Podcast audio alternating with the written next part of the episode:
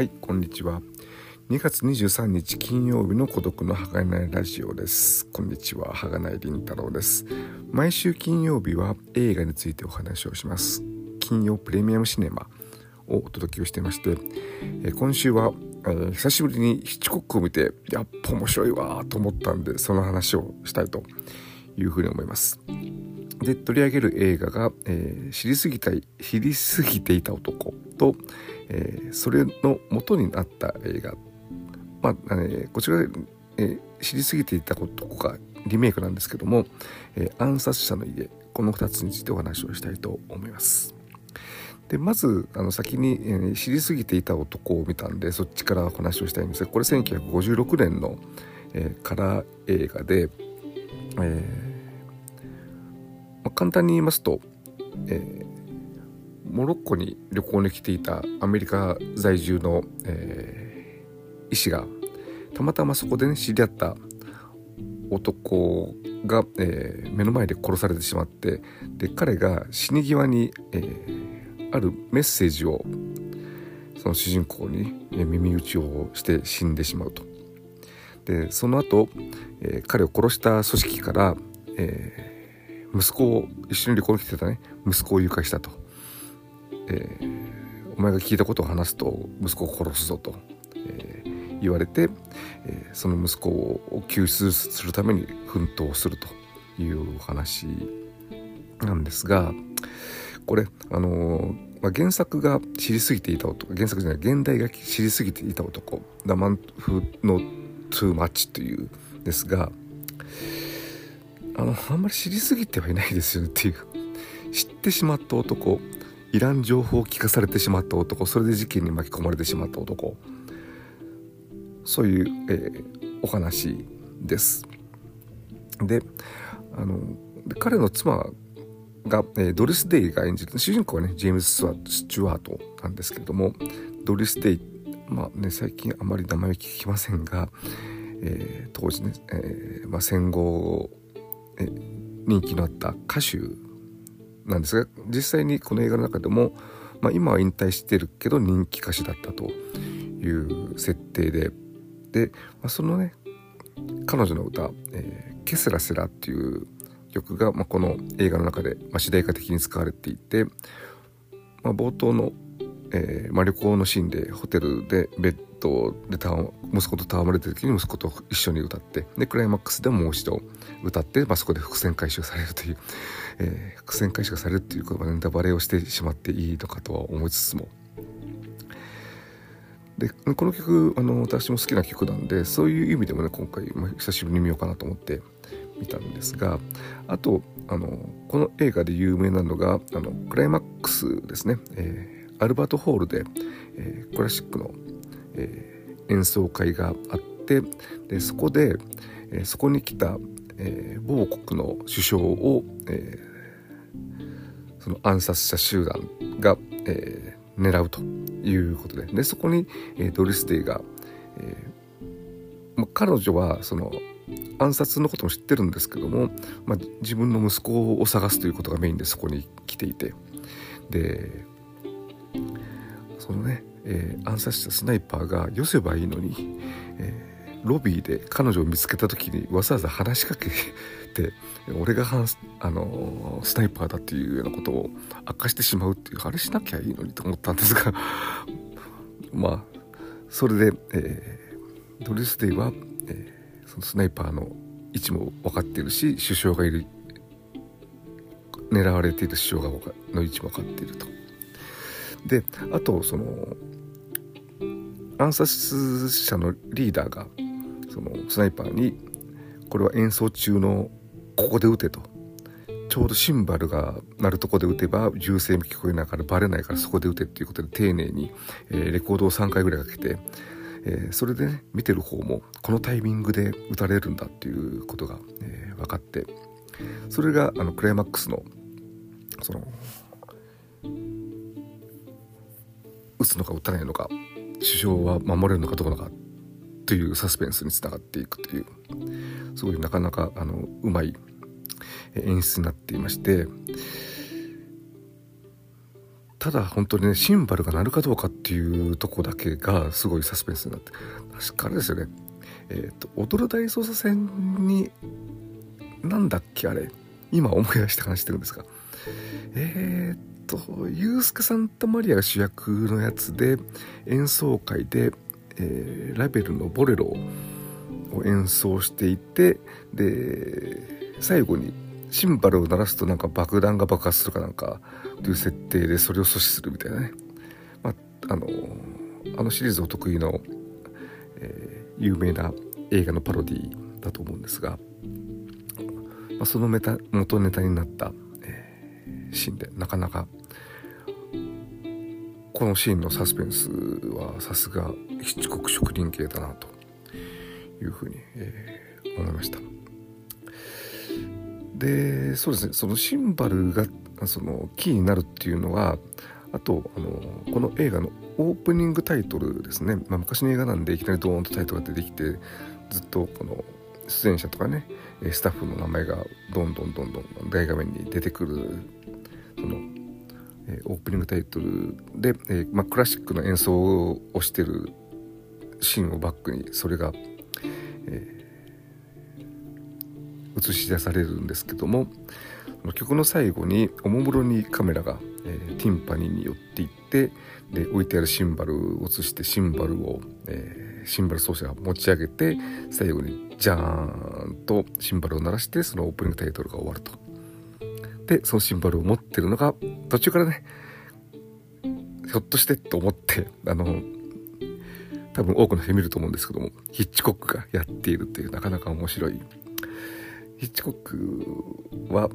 まあ、有名なので改めて言うこともないかもしれませんがあの全ての映画でワンシーン必ずどっかに出てくるという。とてもこう誰ヒッチコックが出るような、えー、例えばね救命ボートの中のお話とかそんなのでもね、えー、ちゃっかり出てくる、えー、いきなり今回は出てきておおと思った。あのだからそもそもやっぱりヒッチコックはもうこういうサスペンス巨匠と言われてますけども一方であのお茶目と言いますかえユーモアなところもあってこの映画もね基本的には真面目なサスペンスなんですけど途中なんかねあの違和感ありありのギャグシーンが出てくるっていうのもこの映画の改めて見てみて面白いところでしたね。あのその息子が誘拐されてでその鍵を握ると思われている人物を訪ねた時にそこで、えー、不審者と間違えられて、えー、乱闘になるその現場がなんか剥製工場みたいなところであの剥製の中でなんか喧嘩とか乱闘になってドリフのコントみたいに見えましたしあと主人公がとあるところに閉じ込められてそこから脱出する方法もこれってマジでやってるけどギャグだよねっていう シーンですしあとあのなんといってもラストですね、えー、本当にオチ、えー、落語でいう下げそれも見事にそこそこにそこに来るっていうなかなかあヒッチコックお茶目だなということが分かる。そんな、えー、楽しい映画でした。でこれを見た後にね、あのそういえばそのこの映画の元になった「暗殺者の家」っていうこちら1934年の映画。知りすぎていたとこ年代ってないのは1956年だから昭和31年。の映画でなかなか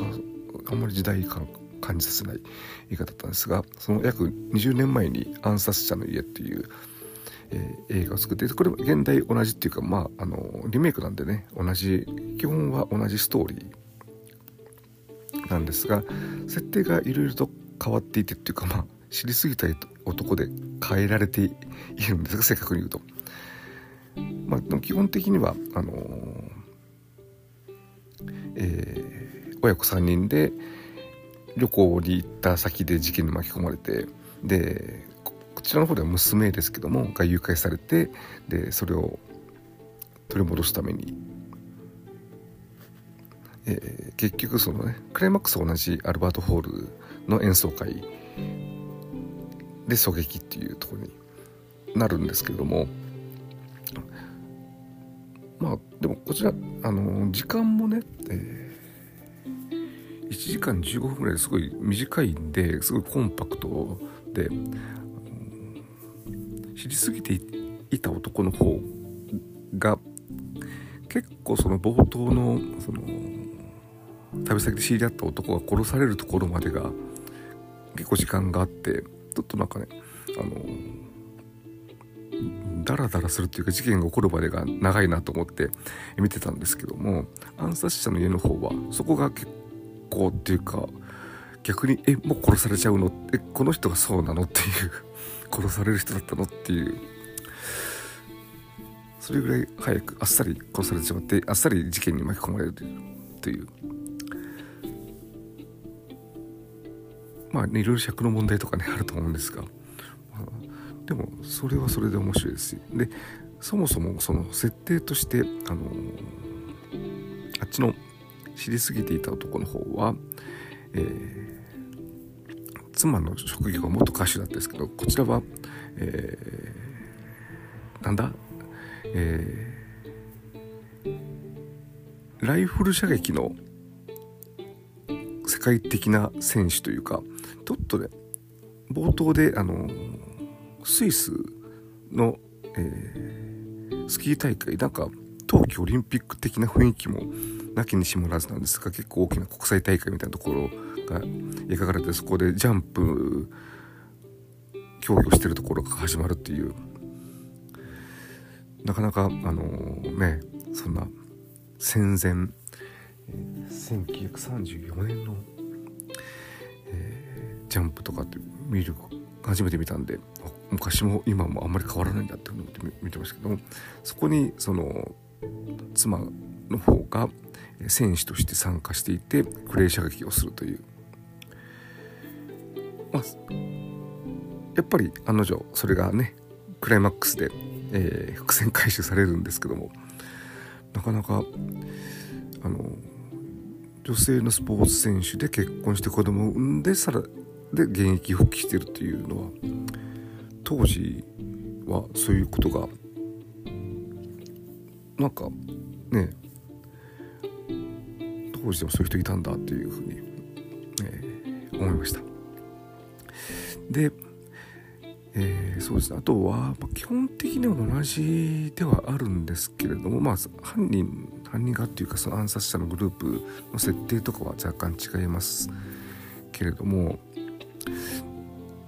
一番違うのがあのクライマックスっていうかクライマックスのアルバート・ホールのシーンはまあちょっとねサスペンスの度合いとかはやっぱりあのリメイクの方がはるかに勝っていますが、まあ、同じような感じで、えー狙撃は阻止されて、まあ、その後、えー、リメイクの方では狙撃犯はその、ね、2階席から落ちて、えー、死んでしまうんですけどもこっちの方は、えー、間抜けにも狙撃に成功したと思い込んで、えー、車でのうのうとアジトにそれこそ暗殺者の家に、えー、帰ってきてで警察がそれを尾行していて、えー、その暗殺者の家を警察が包囲してでクレイマックスがねこれがね意外な展開、えー、大銃撃戦。ヒッチコック昔こんなことやってたんだと、えー、思いましたね。いや延々とその暗殺者に閉じ込めている犯人側と取り囲んだ警察側が、えー、銃撃戦を繰り返すっていう、まあ、この時点でねクライマックスはどうなるか銃撃戦が始まった時点で予想はされたんですされるんですがまさにそういうことで、えー、めでたしめでたしっていう終わり方をする。そんな映画で。なかなか面白かったですしあと私はああのヒッチコックは戦後の作品は結構見てると思うんですけど戦前まあ見たと言っても本当にあの昔深夜映画で結構テレビでやっていてでそれをま必ずチェックする感じで見てた見ていったらかなり見ることができたっていう。黒澤明の方はあの映画館にに何度か行って映画館で見た記憶はあるんですけどヒッチコックは映画館で見た記憶がないんでビデオも借りて見た記憶はあんまりないんでほとんどテレビで見たと思うんですけどもだからまあテレビでねその戦前の作品やらなかったっていうのもあるでしょうし多分いくつかやってもなんかちょっとねやっぱりどうしても古臭いと思ってしまって全然記憶にないところはある、まあ、戦前でもレベッカとかねあの辺は面白いですがで今回ね1934年の作品まだこの暗殺者暗殺者の家も初めて見たんですがそんなに古くない、まあ、題材が題材であのまサスペンスだし、まあ、アクションもあるということであるんですがあの今その Amazon プライムビデオで結構この辺の古い七国の作品が、えー、吹き替えでも配信されていてそれがパブリックドメインっていうことです。割と最近あの、吹き替えをされていたされたバージョンなんでだからすごいセリフが聞きやすいっていうのもあったかなかなっていう。あのねレベッカなんかあの主人公の男性小山力也がやっていて ああと思ってこんな最近の吹き替えなんだっていうふうに思った記憶が、え、ありますが。なんでこれを機にねあのアマプラ、まあ、いつ配信が終わるかわからないんでそこにある七国の吹き替え。UNEXT にもあるんですけど UNEXT は字幕版しかほとんど字幕版なんで吹き替えがあるうちに見たいなというふうに改めて思いました、はい、では、えー、今週の金曜プレミアムシネマはヒッチコックの、まあ、代表作の一つと言っていいですかね、えー、知りすぎていた男とその元になった、えー、原作映画「暗殺者の家」についてお話をしました。ではここまでお聴きいただきありがとうございました。